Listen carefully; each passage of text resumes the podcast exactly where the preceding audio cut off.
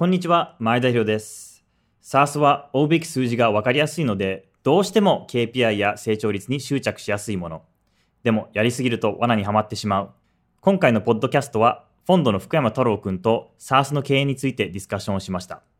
成長の4つのレバー、Excel 経営の罠、社長の役割、そしていい経営戦略についてなど、様々なトピックスをカバーしました。情報量がかなり多かったので、僕もこのエピソード3回も聞き直しました。それでは早速聞いてみてください。太郎くん今、サーススタートアップを経営して何年ぐらい経つんですか？9年ぐらい、2012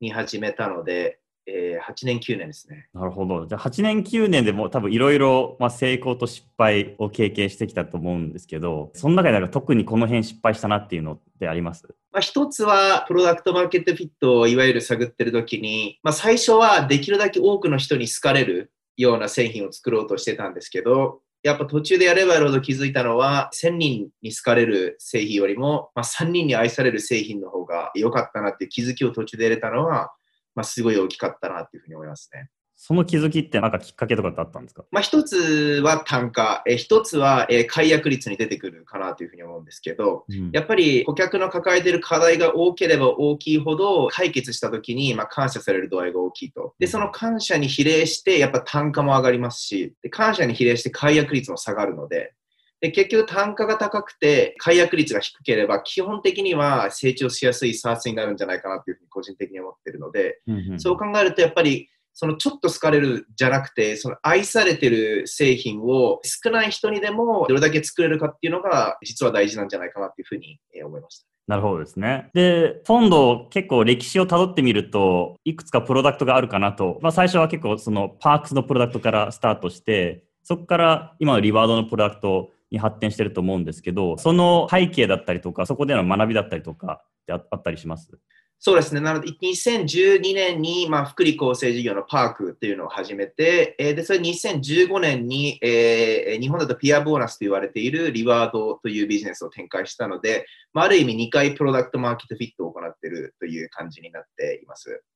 で、最初の、えーパークの時は結構、まあ、反省ではあるんですけど、まあ、やっぱり他の SARS の会社とかを見てて、すごい成長してるのを見てると、どうしてもできるだけ成長させるには成長率のとこしか見なかったので、そうすると結局さっきの例で言うと、3人に愛される製品ではなくて、1000人に好かれるプロダクト。なんでそこまで顧客からの熱量は高くないのに、できるだけ広めることに注力をしすぎてしまって、あまり単価も上げられず、解約率も高くなったりする時期があったので、そこは、まあ、パークの時に非常に反省してたところで、逆に今度リワードのところはこの反省を踏まえて、もうできるだけ少なくてもいいから、もう愛される、そのどれだけお金を払ってもいいから、導入したいと思ってもらえるプロダクトをどう作れるかっていうのを非常に強く考え続けたっていうのが、まあ、大きな違いです。このなんかこう PMF を探すプロセスで、まあ、絶対にこう考えるべきポイントだったりとか、え確認するべきポイントってあったりします？うんまず一つは、まあ、顧客とできるだけ会うっていうのは本当に大事だなというふうに思ってます。うんで、パークを始めたのは2012年の時なんですけれど、その時は、まあ、正直英語も喋れなかったっていうこともあって、あんまり顧客と話していることがなくて、結構社員に割と丸投げして、で、まあ基本見るのは Excel で数字だけ見るっていう感じのことをやっていたんですけれど、それだとどうしても顧客からの声も直接聞けないし、うん結局社員を通じての間接的なフィードバックになるし、結局どこに本当の課題が潜んでるかっていうのが分からないまま進まなければいけないので、そういった意味ではまあ顧客と会って話し続けて質問し続けるっていうのは、一つ大きく変えたところで、かなり大きな役割を果たしたんじゃないかなというふうに思ってうんます。あの、Excel だけを見る経営は良くないという話が出てきたと思うんだけど、その罠に入ってしまう理由、まあ特に SARS の経営者ってその罠に結構入りやすいかなと思っている、メトリックスが結構わかりやすいんで、Excel を見るフェーズと多分見ないフェーズがあると思っていて、その見分け方だったりとか、どうすればその罠にはまらないかだったりとか、その辺のアドバイスってあります？まあ、基本的に会社を成長するにあたって、まあ、いくつかレバーがあると思うんですけど、僕なりにはうんインパクトの大きい順で言うと、市場、うん。製品、戦略、戦術、この4つの順番なんじゃないかなというふうに思っていて、なので、どの市場に行くかっていうのが一番大事で、うん。次にどんな製品を作るか。で、その次にそれまでどんな戦略を持っていって、かつどんな戦術でオプティマイズしていくかだと思うんですけど、やっぱり一番危険なのは戦術から入ってしまうことで、やっぱりいろんなブログとか、いろんな記事とか読んでると、やれ、例えば、えー B2B だったら1日何回 SDR は電話した方がいいとか、うん。えー1日アポはどうしたらいいとか、営業マンの予算はどうしたらいいとか、そういったある意味数値のところ、末端の数値のところが非常にフォーカスされて、例えばそれがコンシューマーだったら、このボタンは黄色じゃなくて赤の方がコンバージョン高いとか、そういうのがあるんですけど、そもそも市場としていけてない市場にいて、あんまり刺さってないプロダクトを作ってて、そもそも戦略が的外れてたら、そこの、なんていうんですかね、10っていう数字が12になっても、あんまり全体ではインパクトがないというか、うん。そもそも顧客にとって刺さってない製品を作ってるのに、やれ、えー E メールを送る時間は8時じゃなくて10時の方がいいみたいなのって、あんまりインパクトのないことだなっていうふうに思っていて、うん。そう考えると、結構、一回プロダクトミキットが刺さって、いざスケールするぞってなった時に、割と Excel を見て、ここを2倍にしたら2倍成長できるから、来年こうしようって計画を作ることを何回かやってしまったなってことがあって、うんそういった意味ではあんまり Excel を見すぎると、逆に大事なことを見失ってしまうんじゃないかなっていうのは結構考えたことです。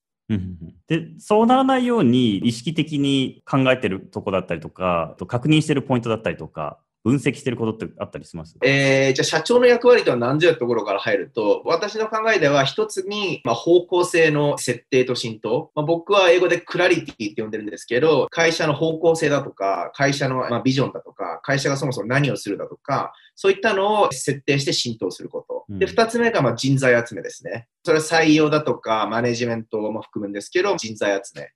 で、最後にお金をなくさないようにすること。うんまあ、この3つが大きく言うと社長の役割かなというふうに個人的には思ってるんですけど、その中でこの方向性の設定って時に、じゃあ会社にとっての方向性ってどうなのかっていうのは、今ボトムアップ系とかいろいろ言われてますけど、ここはあんまりボトムアップ系にしちゃいけないところなんじゃないかなというふうに思っていて、例えば顧客が大企業なのか SMB なのかってなった時に、これをふわっとしてボトムアップで決めさせると、それは SMB 担当してる人は SMB 狙おうっていうし、それ大企業担当してる人は大企業狙おうっていうので、結局何にも明確な指標っていうのを会社にとって与えてないんじゃないかなっていうふうに思っているので、その方向性作りっていうのはトップが決めなければいけなくて、まずここから入っていかないと、そもそもどの KPI を見るかっていうのは、そのあくまでもサポートなので、なんか順番が KPI から見て戦略を作るになっちゃうと結構崩れちゃうのかなと。逆に戦略ありきの KPI 設定なんじゃないかなっていうのはかなり気をつけるようにしています。ちなみにこう、いい戦略というか、いい方向性の決め方とか、定義の仕方とか、方向性に含まれる要素って何なのかってあったりします？まあ、そもそも戦略とは何ぞやっていうところで、まあ、いろんな人の定義とかあると思うんですけど、うん。僕なりには目的達成をするときに、まあ、リソースを何に割くのかっていうところかなというふうに思っていて、結局、まあ、これはベンチャー問わずですけど、リソースってまあ有限であるっていう前提のもと、うん。目標達成するにあたって、どこにリソースを割いて、どこにリソースを割かないのであれば、一番効果的に目的が達成できるのかどうか。えー例えば、今回の話で言うと、じゃあ ARR10 億に持っていくにあたって、何をして何をしなければ一番最速でたどり着けるのかっていうのを、まあ、決めなければいけないと。うん。反して、やっぱり戦術は、例えば手段とかオペレーションのオプティマイゼーションのところだなというふうに思うんですけど、そこはあくまでも戦略で目的、方向性が決まって、何にリソースを使うかを決めた後に、じゃあそのリソースをどう使うとよりえー効率的になるかのところかなというふうに思うので、まずは会社の目的は何ぞやっていうのをまあトップが決めて、うん。そのうちにとってリソースは何に使って、リソースは何に使わないのかっていうのを明確にするのが結構大事なんじゃないかなというなるほどですね。戦略を考えるときに、いい戦略とはとかってあったりします？そのなんかフレームワークだったりとか、考えるときの要素だったりとかって。えーまあ、一つのフレームワークをうちが結構使うのは、うん。まあ、大まかに分けると、成功してる会社を見ると、うん。今から言う3つのフレームワークのうちに、全部がすごくなくていいんですけど、少なくとも1つはすごいっていうえーフレームワークちょっと分かりづらいですかね。その3つを何かっていうと、うんまあ、1つがプロダクトリーダーシップ。例えば、アップルが一番分かりやすい例なんですけど、圧倒的にプロダクトがいいので顧客に選ばれるっていうのが、まあ、プロダクトリーダーシップですね。なので、そもそも携帯電話に、まあ、10万以上払うのってめちゃめちゃそもそも高いと思うものの、なんで払うかっていうと、まあ、製品がずば抜けていいから。なので、アップルの製品を買うっていうのが、いわゆるプロダクトリーダーシップ。で、次がオペレーショナルエクセレンスですね。オペレーションの過程で、何らかの理由で、え物を安く作れる仕組みがあるので、結果的に顧客に提供するときに価格が安くて、顧客に支持されると。だから例えば、コンビニとか、すごい安い髪の毛切ってくれるところが日本であったりすると思うんですですけど、あそこって製品がいいとかマーケティングが強いとかそもそもありつつも、コアはやっぱり、えー、いろんな仕組みなのか、規模の経済で圧倒的に安く商品を提供できるっていうのが強みであると。まあ、それをオペレーショナルエクセレンス。で、最後がカスタマーインティミシー。ちょっと日本だと馴染みないんですけど、カスタマーインティミシーって言われていて、顧客とどれだけ親密な関係を築くかどうか。例えばアメリカだとザッポスっていう靴屋さんが売ってる靴は同じ商品だけど、まあ、カスタマーサポートで圧倒的な顧客にいわゆるワオだとかアハ体験を与えることによって親密な関係を築くっていうのは結構有名って言われていて、例えばスターバックスとかもそうで、スターバックスのすごいところってあんなに店舗数があるのに、いざ自分の名前を覚えてもらって頼んだカップに名前書いてもらうだとか、そういったように顧客の親密な関係があるので、まあ、スターバックスを選ぶお客さんがいっぱいいると。そうなってくると、最終的に顧客の目線から言って、顧客に選ばれる理由ってこの3つのどれか、ないしは、えー、コンビネーションだと思うんですよね。そうすると、会社にとってこの3軸のうち、どの軸が自分たちの行きたい軸なのか、自分たちは顧客に選ばれるときに製品が圧倒的にいいから選ばれているのか、それとも安いから選ばれているのか、もしくは顧客と親密な関係があるから選べてる。で、これはどれがいい悪いでもなくて、なんかプロダクトリーダーシップっていうかっこいいんでみんなそれを選びがちなんですけど、そうじゃなくて顧客目線でどれが実際具体的な理由で買われているのか。だったらその強みのところにダブルダウンして、できるだけそれで本当にもっと強くなる会社を築けるかっていうのが、ある意味一つの戦略として大事なキーなんじゃないかなっていうのはちょっと考えたりしてなるほどですね。これ振り返ってみると自分たちのこの強み、プロダクトオペレーションなのかカスタマーインティメシーっていうのはどういうふうに決まっていくのかとかってあったりします？チームの構成で生まれていくのか、こうたまたまそうなっていくのか、それか結構最初から考えるべきポイントなのかでいうと。理想は、うん、えー、そもそも市場に入る前から考えること、うん、まず競合がどういう戦略を取っていて、えー、それと同じ戦略を取るとそれを戦略をさらに凌駕して、えー、の実行しなきゃいけないのでかなり難易度が高いと、うん、そうなってくるとセオリーとしては他のえ競合と違う戦略を取る方が、そもそも戦わないで勝つのが戦略の肝なので、うん、え大事になってくると。で、そうなってきたときに、じゃあそこを狙い撃ちして、どんな製品を作って、どんなオペレーションをして、どんな人を雇ってっていうのが固まると理想なものの、とはいえ最初ってやっぱりどの市場でどの製品を作るかが一番大事なので、うん、こういうのって結構後回しになってしまうので、うん、後天的に何ができるかっていうと、まあ、最初の10社、20社顧客ができたときに、その顧客ってなんでそもそも自社を選んでくれたのかっていうのを、まあ、インタビューしてみるのか、自分たちで考えてみるのか。なので、自分たちがこうなりたいの前に、顧客はなぜ辞書を選んでくるかから考えて、それと自社がどうなりたいかを合わせて戦略を作ると、必然的にどんな人を採用して、どんなマーケットを狙って、どんなマーケティングのアプローチをして、どんなブログを書いてっていうのが全部変わってくるので、そうなると結構明確にポンポンとパズルのようにできるんじゃないかななるほどですね。ちなみに太郎くんはなんかどういう時間軸で物事考えてるんですか ?1 年先まで結構解像度高く考えてるのか、それかもう2年先、3年先まで解像度高くしてるのかでいうと。まあ、解像度が高く見えてるのは3年、5年のスパンですね、やっぱり。3年、5年のスパンで会社がどうどうなりたいのか。5年後に顧客が競合に比べてなぜ選んでくれるのかっていうのを、まあ、Amazon がよく言う、プロダクトを作る前にプレスリリースを書けみたいなのをよく聞く話だと思うんですけど、それと似た感じで5年後に顧客は自社をどうして選んでくれるのか。だったらそうなれるためには、どんなプロダクトロードマップで、どんな人を採用する計画を経ればできるのかっていうのが、結構分かりやすい戦略の書き方なんじゃないかななるほどですね。そうなんです。社長の役割としてこの方向性ってすごい重要というところなんですけど、ここからこう戦術に落とし込むのは、基本的にその社長じゃない別のメンバーに任せてるって感じですかね？うちはまあ任せてるところと任せてないところがあります。うん、例えば、えー、うちで言うと、プロダクトのところは僕が今まだ見てて、逆に営業だとか開発のところは今他の役員に任せてます。じゃあ具体的に戦略と戦術への落とし込みをちょっと例を伺えると。まあ、例えば一つの例で言うと、うちがもともと SMB 向けにサービスをメインに提供してたんですけど、途中から大企業向けに切り替えたっていう経緯があって、その時に一つやった戦略は、大企業の中でも従業員5000人から1万人のセグメントに絞ろうと。その上で産業を例えばじゃあ病院に切ろうと。で、かつその上で既存のサービスを使ったことがある顧客を狙おう。ってなった時に、ある意味大企業5000人から1万人の大企業で、かつ病院でっていう戦略が明確になった時に、じゃあ具体的にどんな戦術に落とし込まれるかっていうと、例えば、じゃあマーケティングの方も広告のキーワードにホスピタルって病院の言葉を入れたりだとか、展示会を行くときに病院の購買対象者が集まるトレードショーを探し出したりだとか、え今度ランディングページも病院向けのリワードソリューションですって書いてあるのがあって、記載してあるロゴには既存の病院のロゴが並んでるとか。か、でケーススタディも一番上に病院のケーススタディが出てくるだとか、プロダクトの方も、じゃあ病院の人たちってどんな他のツールを使ってるんだろうってリサーチが始まって、例えばアメリカだと、え病院で満足度調査みたいなのが、まあ、あって、患者が診察を受けて満足度が高いと、そのサービスを提供した看護師さんだとか、お医者さんを中心に助成金が配られるという仕組みがあるんですね。だったらそれと連動して高い評価を受けた人にリワードが自動で送られる仕組みを作ろうっていうアイデアが出てきたりだとか、そういうふうにその細かい一つ一つのアイデアはさすがに全部トップが見れないので、ただ逆に大企業で病院を狙うっていう方向性を出した瞬間に、じゃあ具体的に他のメンバーは何をすればいいのかっていう打ち合わせをし始めることができるので、まあ、それが戦略ありきの戦術の落とし込みの一つの例なんじゃないかなというそう考えたときに、戦術の落とし込みをできるメンバーを集めないといけないじゃないですか。そのメンバー選びだったりとか、採用のポイントだったりとかってあります？そうですね。まあ、基本的に一番最初、社員が10人前後で、ARR1 億以下だったら、やっぱ社長ができるだけトップダウンでやるっていうのが、まあ、もしかしたら、ボトムアップ経営みたいなのには逆らってるかもしれないですけど、最初のフェーズあるあるほど、やっぱトップダウンでハンズオンでやった方が早く決まるし、明確に方向衛星は出るんじゃないかなというふうに思います。うん、ただその上で、2つ権限以上していくにあたって質問しなきゃいけないのかなというふうに思っていて、1つが、えー、その課題って優先順位トップ3に会社にとって入るんだっけっていう質問ですね。そもそも採用するのって何かの課題を解決するために人って採用するので、そもそも今抱えてる課題のトップ3って何なのか、それに入ってるか入ってないかっていうのがまあ一つの質問。うんで、二つ目に、それって CEO が直接解決できるかどうか、社長自身で自分で解決できるかっていう、この二つの質問をやっていくと結構見えてくるんじゃないかなというふうに思っていて、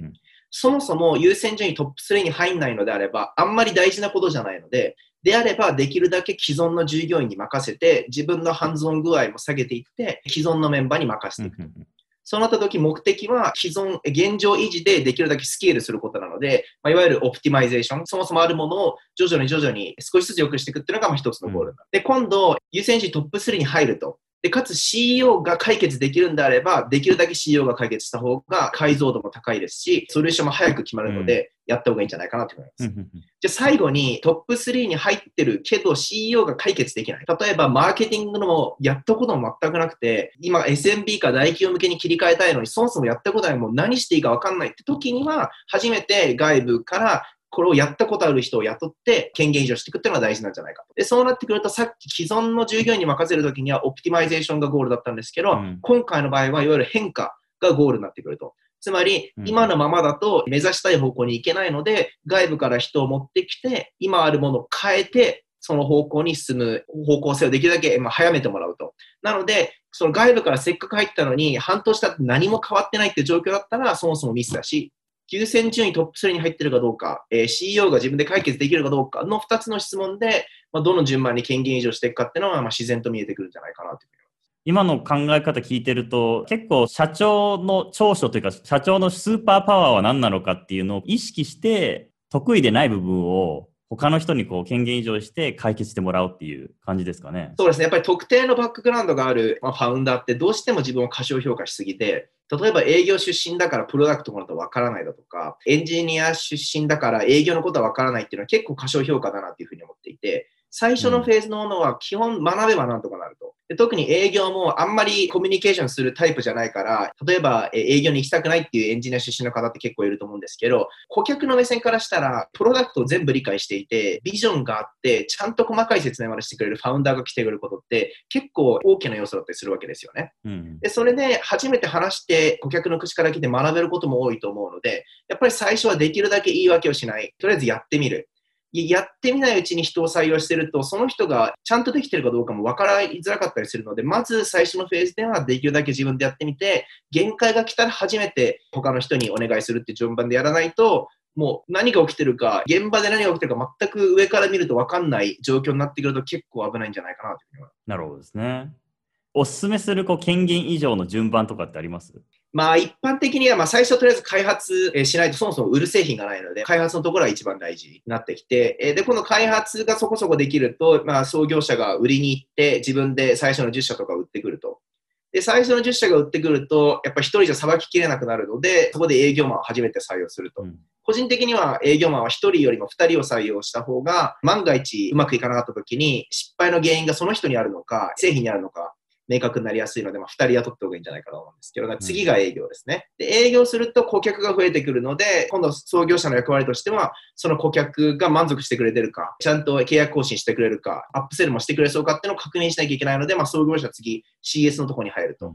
で、今度お客さんが増え続けてくると自分で管理できないので、まあ、CS を雇ったりとか役員が必要になってくる。で、そうなってくると今度スケールのフェーズに入ってきだすので、そこからマーケティングに行って、いわゆる財務人事に行って、最後がプロダクトなんじゃないかなっていうのが個人的な考え方かなというなるほどですね。最後プロダクトなんですね。やっぱプロダクトはですね、えっと、まあ、一つに、まあ、ちゃんと全部理解できる人って、やっぱり最初からいるファウンダーだったりするので、そこはまず一つ大きいですと。うん、で、もう一つが、プロダクトのリクエストって、社内からも社外からもいろんなリクエストが来るんですよね。例えばエンジニアの負債を解決してほしいっていうエンジニア依頼が来たりとか、営業から見てこういう機能やってほしいだとか、既存の顧客からこういう意見がなってほしいってなった時に、例えば新しく入ったプロダクトマネージャーがいて、既存の VP of セールスにこれ絶対作ってよって言われたら、ノーって言いづらいんですよね。そうなってくると結局社内の中でどれの声が大きいんだ順で優先順位が決まっちゃうと危険なズレが出てくると。そうなった時にやっぱファウンダーないしは社長って本当の優先順位を決めやすいし、社内の誰に対してもやっぱり誰よりもノーって言いやすい部分なので、そういった意味では向かう方向性と目の前のロードマップの差異を一番なくせるのはトップだなというふうに思うので、プロダクトは最後まで持ち続けた方がいいんじゃないかっていうのが個人的なおすすめ。なるほどですね。過去に権限以上した時にこれ失敗したなとか、振り返ってみて、やっぱりこう進め方変えればよかったなと思った時ってあったりします？もうありすぎて 話しきれないじゃない。例えば、さっきのオプティマイゼーションか変化かって時に、うん、VP of Sales を雇った時に、うん、そもそも単価が低かったので単価を上げようっていう方向性を決めたんですけど、あんまりそこを明確に社内で浸透させることができなくて、うん、そうすると営業の役員って大抵彼らのボーナスって営業成績で決まるわけですよね。そうすると、100円のディールでも1億円のディールでもどっちでもお金が入ってくるので、もうディールが来れば来るほど、100円だろうが1億だろうが全勢力を持ってクローズしたがるんですよね。まあ、これは当然のことなんですけど、そうすると何が起きるかっていうと、100円のディールが来て、会社としてはそれ単価上がらないから意味なくないとは言っても、いやいや、自分の収入のためにはやらなきゃいけないので、エンジニアの人、この機能追加してくださいと。ただ、それってそもそも大企業に使われないねっていう、いわゆる社内の戦略での矛盾がありつつも、そこが明確になっていない状況で役員を雇ってしまうと、結局、会社の方向性とその人の成果にブレが出てしまうので、そこは一つ大きな失敗だったなというふうに思います。じゃあ、売上目標だけじゃなく、どうやってその売上目標を達成するか、どういう状態で達成するかっていうのもはっきりさせて、矛盾した行動もなくしていくという。そうですね。まあ、一番会社にとって大事な質問って、会社にとって最も重要なことは今何かっていう質問に対して、まあ、トップがそれを明確にして、社員ランダムに聞いたときに、8割以上の人がやっぱり同じ回答できることっていうのがすごい大事なんじゃないかなっていうふうに思っていて、例えば私たちが SMB 向けのサービスを大企業向けに切り替えたときに、やっぱりアメリカでエンタープライズと言われるので、Go Enterprise っていうのが、まあ、会社にとって最も大事なことだ。毎週のようにしつこく言い続けたと。で、そうなるとやっぱり会社にとってそれが浸透していくわけですけれども、やっぱりそうなった時、いわゆるじゃあ一般的に OKR の仕組みに落とし込んだ時に、まあ、オブジェクティブが Go エンタープライスで、キーリザルトが例えば1年間で10社エンタープライズを持ってこようってなった時に、じゃあそのと並行して会社の年間の売上目標が5億だとしたときに、5億をミスっても大企業を10社取る状況と、10社取るのはミスっても5億を達成する状況ってなった時に、うん、会社にとってどっちのが大事ですかっていうトレードオフが起きた時に、この OKR の今の例で言うと、売上目標は仮に達成できなかったとしても、大企業を10社獲得すれば、向こう3年5年のインパクトが変わるって思い込める目標をどう作れるかだと思うんですよね。なるほど。そうなってくると、仮にそれが本当で、仮にそれがトップが信じきってることだったら、もしかしたら VP of Sales の目標は、売上を多くではなくて、大企業1社につきいくらボーナスっていう設定をしてれば、もう SMB のことはフォーカスしなくなるし、SMB からの機能のところもあんまり社内で混乱が起きないので、まあ、会社として同じ方向に持っていけるんじゃないかなと。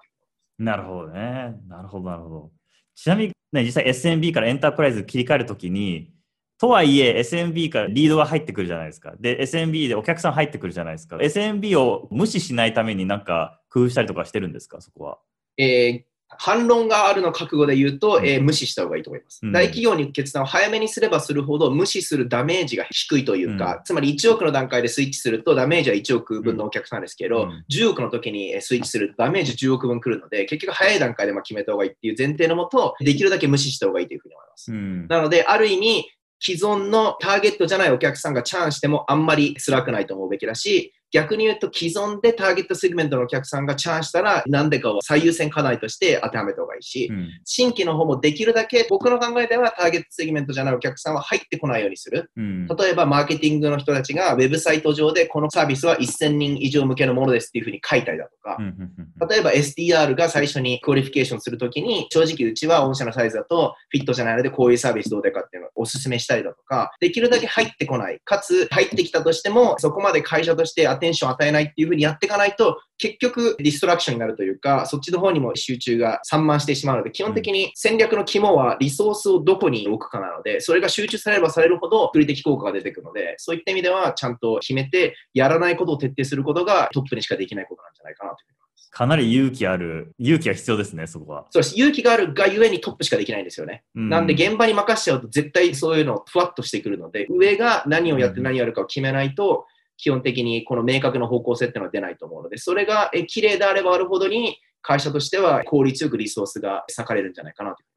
シリコンバレーってすごくこう人材獲得戦争が加速してるじゃないですか。もう Google とか Facebook とか Salesforce とかもうとにかくこう大手企業とまあ戦いながら、えー人を取っていかないといけないんですけど、フォンドで人をアトラクトするのってどういった工夫をしてやってるんですか？競合がたくさん多い中で。まあ、いくつかあるんですけど、ううんちの場合で言うと、これはいわゆるジェネレーションのトレンドにも変わってくるんですけど、やっぱり会社のミッション、ビジョンっていうのは、昔よりかは職選びにとって大事になってきてるっていうのはかなり統計として出てきていて、やっぱり金銭的に見るとどうしても大企業に入った方がいいっていうのも紛れもない事実で、で、会社にとっていろんなリソースもあるし、まあ、いわゆるストックオプションだけでも結構大きな額払われる会社多いので、そういったのも勝ちようないと。その上で、まあ、やれ自分の成長だとか、やれどんな社員だとか、そういうカルチャーがいろんなあるんですけど、やっぱり一つはどんな自分の人生限られた中でどんなことを達成したくて、それと近いミッションを持ってる会社、どんなんだっけってところから探す人たちがアメリカだと増えてきているので、そういった意味では、いわゆる社員の文化づくりだとか、社員の満足度を高めるっていうミッションは結構刺さりやすいというか、選んでくれる人が多いっていうのはあると思います。ミッションとビジョンのこう整合性でうまく焚きつけてアトラクトしていくっていう感じですね。そうですね。うんあとはまあ日本でも徐々に出てると思うんですけど、うんアメリカでもグラスドアっていう社員からの口コミ、辞めた人も、既存の社員も含めてっていうところも含めて、やっぱり隠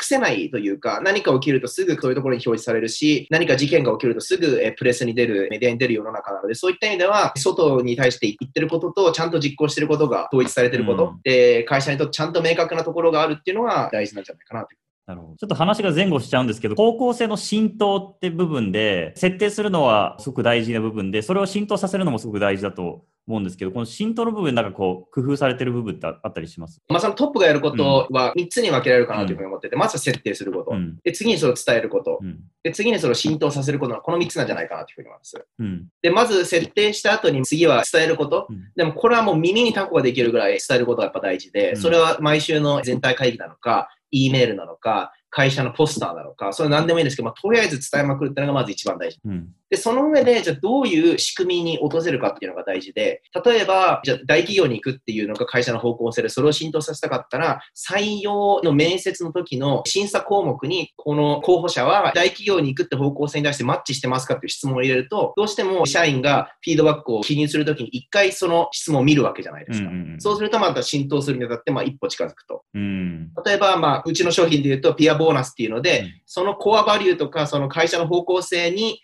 応じた行動を取った人を評価しましょうっていうツールだったりするので、そうなると、誰かが大企業向けのキーのプロジェクトをやったときに、まあ、評価される仕組みがあったりだとか。なので、そういった意味で会社の仕組みにどれだけ落としていくかで、浸透性っていうのはだいぶ変わってくるんじゃないかなと。なるほど、なるほど。もう、あるとあらゆる面で決めた方向性が面接のプロセスだったりとか、コミュニケーションだったりとか、OKR だったりとか、いろんなところで現れるっていうか感じですね。そうですね。で、これはまあトップが能動的にやっていかないと、現場の人から方向性を浸透させようっていう、ってうんあんまり出てこないことなので、そこはしつこく、えーあと意思決定の時ですね、意思決定の時も、これって方向性に合致してるんだっけっていう質問を投げてみるのとか、そういうのをやっていかないと、まあ、浸透するっていうのは結構難しい。なるほど、なるほど。ちょっとザモデルについて話したいと思うんですけど、ね、ザモデルってこう日本でも即本が出て、もうほとんどの SARS 経営者が取り入れようとしてるんだけど、そもそもなんかいつからこうザモデルを意識して取り入れるべきかっていうのを聞けると。そもそもザモデルとは何ぞやっていうところから言うと、基本的には売り上げを拡大する仕組み作りかなというふうに思っていて、うん。そのために自社内のワークフローをできるだけ細分化して、それを数字で可視化して、ちゃんとマネージしましょうみたいなのが肝かなというふうに個人的に解釈してるんですけど、うん。そうなった時に、会社、特にスタートアップのフェーズって、まずプロダクトマーケットフィットがあって、うん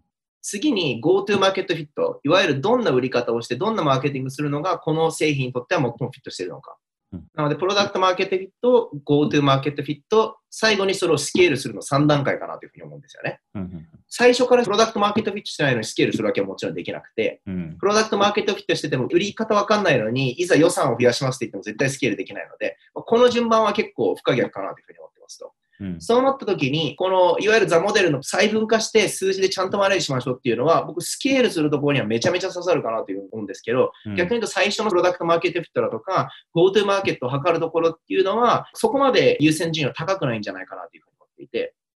逆に危険なのは、ザモデルみたいな細分化するのが大事だって言って、プロダクトマーケットフィットもふわっとしてて、まだ GoTo マーケットもわからないけど、来年売り上げを3倍にして再来年もしなきゃいけないと。そうなってきた時に、じゃあ Excel で見ると、結局レバーってお客さんの単価と。受注数と営業マンの掛け算になったなってくるわけですよね。うん。そうなった時に単価も上げるのもよくわかんないし、受注率って結構有限だと思ってるので、そうなるともうレバーって営業マン増やすしかないよねってなると、うん結局計画作りの時に、じゃあうち今営業マン5人いるから、来年は10人採用しますっていう、結構会社が多いんじゃないかなというふうに思って、ううんちもその時期が一時期あったんですけど、うんそうなってくると、そもそも、プロダクトマーケット見てないし、どう売り方もわかんないのに、資金調達だけしてお金がいっぱいあって、エクセル上採用計画10人だから、会社のもう全時間が採用に使われて、結局そもそも何も伸びなかったっていう、なんか採用計画だけ達成するけど、売上未達ですって結構多いかなというふうに思ってて、うん。で、アメリカだとそうなると、いわゆるまあレイオフだとか、そういったのがよく行われるんですけど、日本だと特にそれもしづらい文化なんじゃないかなというふうに思ってくれて、そうすると結構重いダメージになるんじゃないかなっていうふうなのは結構感じます。なので逆にプロダクトマーケットフィットと GoTo マーケットフィットの時には、あんまり KPI ドリブンな、えー経営ではなくて、うんできるだけ顧客からの定性的なフィードバックだったりとか、顧客に本当に愛されてるかどうかをちゃんと価値して、その売り方で本当にマッチしてるんだっけっていう、いわゆるもうちょっと一歩引いた戦略と合致してて、お客さんに満足されてるかところにフォーカスすればするほど逆にいいんじゃないかと。なんで、うちがリワードを警戒してプロダクトマーケットフィットした時には、経営会議であんまり KPI は出てこなかったんですよね。うん。ただ、結果的にえー半年、1年後経って KPI をちゃんと細かく見てみると、実は全部の KPI が良くなってたと。それはまあ戦略が合致して、顧客がお客さんに愛されてるから結果だったりするので、うんで KPI はあくまでも結果をトラックするもので、ザモデルっていうのは戦略があって、プロダクトマーケットフィットがあって、GoTo マーケットフィットがあるから、やっとスキルするときに使うっていう順番なので、あんまり初期段階で Excel に溺れすぎちゃうと、結構大事なのを見失っちゃうんじゃないかなというなるほどね。Excel 経営にハマってしまってるっていうのを気づかせるなんかポイントってあります？まあ一つに過去半年で何社お客さんと会いましたか？ないしは、えー売上トップ10のお客さんのうち過去半年で何社会いましたかって質問をして、大抵1とか2って返ってくると結構やばいんじゃないかな。基本的にプロダクトマーケットフィットも GoTo マーケットフィットも顧客ありきのものなので、そこからトップが初期段階で離れて、基本的に Excel でしか見なくなると、えーやばいサインじゃないかなと思います。ん。あと GoTo マーケットフィットってフィット感ってどうやって測るものなんですかね？まあ、最初にする質問は、やっぱり、じゃあ資金調達の時の肝だと思うんですけど、じゃあ5億上げたら5億以上の ARR を追加できるんですかっていうのが、まあ、質問の肝かなというふうに思っていて、結局、今100億もらっても使い切り方が分かんない会社の方がやっぱ初期段階多いくなってくるわけですよね。そうすると、じゃあ、いざ実際5億なのか10億もらった時に、どのチャンネルにいくら投資するのか、でそれはなんでそれが合致してるのか、で過去のデータから見ると、それがどう成功性が保たれてるかっていう質問にちゃんと答えられると、いわゆる GoTo マーケットが分かってるんじゃないかなというふうに感じがして、なんで、そもそも対象のセグメントのお客さん誰ですかって言われて、答えられなかったらダメだし、そのお客さんにどうリーチしてるんですかって言って答えられなかったらダメだし、それって実際何社に対して成功してるんですかっていうふうに聞いて答えなきゃダメだし、そういういわゆる根本的な質問がちゃんと明確に答えるかどうかがえ大事なんじゃないかなというふうに確かに。うん。売れ始めるとすぐにザモデルに行こうとするっていう経営者結構多いなって僕もなんか聞いててすごい感じましたね。うん、そうですね。Excel をすると管理の時にやっぱ可視化できるっていうのはあるんですけど、うん、Excel を使ったからお客さんがいきなり増えることはそういう魔法ではないので、そこは結構気をつけないと危ないなと,、まあ、とはいえ、やっぱりどこかのタイミングで、ある程度こう社長とお客さんとの距離が生まれるのかなとは思うんですけど、実際そうですかね？いや、そんなことはないというふうに思います。マーク・ベニオフ、確か、えー、グルーポンが IPO する前、えー、初期の段階で、グルーポンの採用面接でグルーポンに訪れた時に、マーク・ベニオフいたらしいんですよ。うん、で、何してたかっていうと、グルーポンにセールスフォースを導入してほしいということで、マーク・ベニオフが直接営業に関与したと。なので、まあ、広義の意味でのお客さん、それが新規の顧客なのか既存なのか置いといて、やっぱりトップで大企業であればあるほどに、ちゃんとそういう営業だとか、うん、既存顧客のカスタマーサクセスに管理するっていうのは、もっとマストなんじゃないかなと。うん、なんで、その全部に会えっていうのはもちろん無理になってくるときはどっかで出てくるんですけど、トップ20社に会うっていうのは、そのトップの20の中身が変わっていくだけで、うん、自分の時間配分はそんなに変わらないので、そういった意味では、トップ10社、トップ20社、僕は今1週間にトップ50社会うようにしてるんですけど、に会うっていうのも結構大事なんじゃないかなとなるほど、なるほど。こう、早くスケールのフェーズに入りすぎてるなとか、ちょっと営業人増やすのにちょっとスピード速すぎるなっていうのを確認する指標だったりとか、現れるその症状とかあります？えー、まあ一つに1円お金を使って1円新規で売り上げが増えてますかと。つまり、今年の赤字額が5億だったら、新規のネットでの売り上げの増加が5億分あるかどうかっていうのは、まあ一つの分かりやすい指標。えになるんじゃないかなという、うん、なんで結構上場して、しっかり、え unit economics が回ってて、綺麗な会社っていうのは調達額と ARR っていうのが結構1対1で回ってる、うん、ところが多いのは、そこは結構わかりやすい指標なんじゃないかなと思います。なるほど、なるほど。もしこれから SARS 経営者がちょうど起業しようとしていて、ぜひ持ち帰ってほしいアドバイスとか、ちょっと浸透させたいアドバイスがあれば何になります？えー、まあ一つが、うん、えー、最低10年コミットできますかっていうのはまず一つ。うん、やっぱり特に SARS は時間がかかるので、最初の売り上げが立つのに1年かかる会社もザラですし、うん、今だとやっぱ1億いくのにそこから数年かかるっても結構ザラになってきたので、そもそもある程度の規模に行くのに10年以上はかかるので、そもそも10年飽きずにやれますかと。うん、やっぱ創業者が辞めたくなることが一番会社が潰れる理由の一つだなというふうに思うので、うん、まあ、10年やれるものなのかどうかっていうのは一つ大事なんじゃないかなと思います。で、もう一つにもっとやっぱ顧客との時間を楽しもうというか、顧客と話して、ちゃんとフィードバックをもらって、同時にちゃんと感謝される、こんなサービス作ってありがとうっていうのを直接受けることってめちゃめちゃ自分のエネルギーになるというか、活力になるので、そういった意味で顧客と話すことを楽しめない事業はやんない方がいいんじゃないかなとなるほどですね。少なくとも10年覚悟しないといけないっていう部分で、その覚悟の確かめ方だったりとか、あとその10年続ける精神管理とかフィジカルの管理とか、なんかその辺のアドバイスってあります？一つは確かこれニルスが言ってたんですけど、うん、やりたい事業のドメインが決まったら、1日1個ブログをそのテーマですね書いてみると。うん、で、それを30日間続けられるかどうか。つまり自分が本当に興味のあるインダストリーだったら、そのことについて毎日ブログ書くことって結構苦じゃないんですけど、うん、あんまり自分がパッションない業界だと結構30日連続でブログ書くって大変なんですよね。うんうん、なので、それで100%分かるわけじゃないですけど、一つ分かりやすい指標なんじゃないかなという。で、二つ目の、じゃあ長く続けるためにどうするかっていうと、うん、まあ一つは仲間作りですよね。やっぱり社員数が増えていって、面接できない時もあるかもしれないですけど、やっぱり自分の中でどんな人が働きたいかっていうのを決めておいて、それに合致しない人はどんだけスキルセットが高くてもできるだけ採用しないと。そうすると結果的にカルチャーって強くなっていくなというふうに思っていくので、その自分にとって譲れないものは何なのかっていうのと、それを絶対に面接では引いて外すっていうのはちゃんとやるようにしていくと、メンタル面でも結構長続きするんじゃないかななるほどですね。だから自分の周りに本当に置きたい人を置ける状況を作るっていう感じですね。そうですね。やっぱり月曜日の朝にまたこのメンバーと打ち合わせができるっていうふうに楽しんで思えるかどうかか、もしくはあの人たちと話さなきゃいけないかっていうテンションで来るのっていうのは結構メンタル面では大きく差が出るんじゃないか。確かにね。今度結構そのエンタープライズ狙ってるっていうのと、太郎君がよくあの大企業大企業っていう言葉を出してるんですけど、その中でその単価の重要性について教えてもらえます？そうですね。えっと、まあ、サースの一つのマイルストーンが年間の売上 ARR100 億だとしたときに、100億の達成した方って、ざっくり分けると何パターンがあるんですけど、一つが売上1億の会社を100社連れてくること。うん、次が1000万の会社を1000社連れてくること。で、100万の会社を1万社。で、10万の会社を10万社っていうふうに、まあ、あのざっくり言うと分けられると思うんですけど、うん、そうなった時に、単価10万の会社を10万社集めるってめちゃめちゃ大変だなというふうに思っていて、うん、で、大変かどうかというと同時に、日本だとそうだし、まあ、グローバルでもそうなんですけど、そもそもそんなにマーケットセグメントになる会社ってそんなに多くないかったりするわけですよね。うん、例外は何個かあるんですけど、例えば、いわゆるスタートアップじゃない中小企業、例えば飲食店の方々だとか、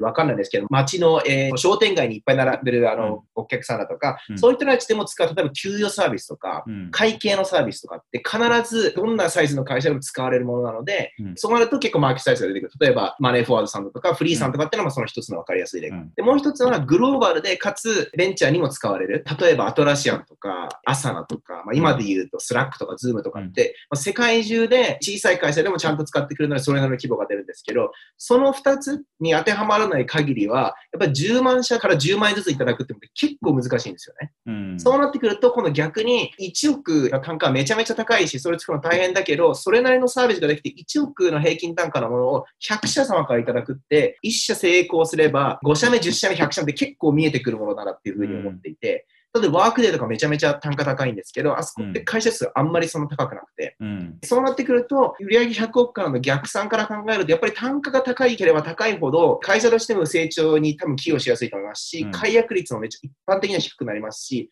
一営業マンが達成できる予算も必然的に高くなるので、うんうん、そうすると、この単価っていうのは結構サース経営において一つ大きなレバーなんじゃないかなというふうに考えてます。なるほど。とはいえ、やっぱ大きい単価狙うことによっていろんなこう障害だったりとかハードルはあると思うんですけど、実際なんか本当にじゃあ、大きい単価狙うべきか狙わないべきかっていうのを決めるときに注意した方がいいポイントってあります？えー、解決できるのが難しい問題と解決できるのが不可能な問題ってあると思うんですけど、うん、そもそも市場に売上100億達成するほどの会社数がないっていうのは、基本的に解決不可能な問題だっていうふうに思っていて、うんうん、なので、そもそものゴールが売上100億を達成するっていう説問に対して、じゃあどうやったら単価10万で10万社獲得できるかって、そこまでそもそも市場規模がもう達成できないので、もうどうしようもないんじゃないかなというふうに思って。て、うん、ただ、その解決するのは可能だけど難しい問題っていうのは、それはもうどのスタートアップも直面していることで、うん、例えばサービス作りが難しいんだったら、ちゃんとサービス作りすればいいし、うん、お金がかかるんだったら資金調達っていうレバーを使えばいいし、知識を深めなきゃいけないなら勉強すればいいので、うん、そういった意味では大企業向けの、そこにあのお客さんのペインが存在してるんであれば、解決するっていうのは難しいかもしれないけど、単価を小さくして売上100億達成するよりが、そもそも可能な設問だと思っているので、そっちの方がやりがいがあるんじゃないかな。なるほどですね。ありがとうございます。その中、市場を選ぶときに、大きい小さいとか選ぶ基準とかあると思うんですけど太郎君がおすすめする市場の選び方ってあります？一番最初に会社を作った時と、まあ、途中の戦略フェーズ変わるかなと思うんですけど結論から言うと小さすぎるのも問題だと思うんですけど、やっぱ大きすぎるのも問題だなっていうふうに思っていて、まあ、やっぱ一番最初始めるときは、まあ、市場が大きい方が、うん、あのいろんな市場を攻めやすいのでいいんじゃないかなとですけどこと戦略を練るフェーズにおいては僕は市場はできるだけ小さくするのがゴールなんじゃないんですけど明確にするっていうゴールを達成した方がいいんじゃないかなというふうに思っていて、一つのゴールは、ある特定のめちゃめちゃ小さい市場でも、その市場では圧倒的に自社がリーダーっていう状況をどれだけ作れるかだと思うんですよね。なので、よくやりがちなのって、10個いける市場があったら、10個全部にバーって攻めて、そうした方が売り上げ上がるんじゃないかって考える人多いんですけど、僕はちょっとそれは逆だなというふうに思ってて、10個のうち一番刺さる市場ってどれなんだっけとまず一つにつけますと。例えばそれがじゃ病院だとしたときに、で、病院でかつシカゴにあって大企業ってなった時に、そうするともう20社ぐらいしか出てこないですよね。そうなってくると今度20社のうち、じゃ仮に10社がうちを使ってくれると、11社目、12社目を営業するときにめちゃめちゃ楽になるんですよ。っていうのも20社のうち10社使ってるんだから、なんでうち使わないのっていう流れになってくるので、そうすると、どんどん11社、12社目が楽になってくるので、結果的に20社やってその市場を独占する可能性がめちゃめちゃ高くなると。で、今度そうなったらシカゴの隣の町に行って同じ状況を繰り返していって、結果的に全市場でリーダーになったって方が、結構戦略性のある攻め方だなというふうに思っていて、一番危険なのは同じ10社でもシカゴで1社、ニューヨークで1社、LA で1社、サンフランシスコで1社ってなっちゃうと、結局その複数お客さんを取った時の、その次のお客さんへの影響っていうのがあんまり最大化されなかっちゃうんですよね。そうなってくると、できるだけ自分が独占できる市場っていうのを見つけて、それをどんどんどんどんドミノのように作っていくっていうのが、最終的に大きな市場を独占するステップなんじゃないかなというふうに。なるほどですね。うまく市場を定義して、まあ、独占できる市場をこう積み上げていくっていう感じです。で、積み上げながら ARR100 億なのか200億なのか1000億を目指していくという感じなんですね。そうですね。最初から大きな市場を独占するのはやっぱりすごい難易度が高いので、うん、相対的には小さい市場を独占した方が難易度が低いので、それを積み重ねた方が結果的にトータルの難易度が低いっていう感じです。なるほど、なるほど。なので、究極はリードが獲得したときに、このリードの勝率って高いか低いかっていうのもみんながわかるっていう結構わかりやすいですね。うん。例えばこのリードってシカゴから来てるんだっけ、ニューヨークから来てるんだっけ、病院なんだっけ、銀行なんだっけ、うん、従業員って3000人なんだっけ、1000人なんだっけ？っていう質問を見たときに、あ、このリードだったら勝率めちゃめちゃ高いわっていう風なのが分かるようになってくると、どの市場では勝てて、どの市場ではまだ勝ててないっていうのが明確になってる証拠なので、そこは結構わかりやすい例なんじゃないかな。ああ、確かに確かに。そういう見え方もいいですね。なるほど、なるほど。いや、非常に勉強になりました。ありがとうございます。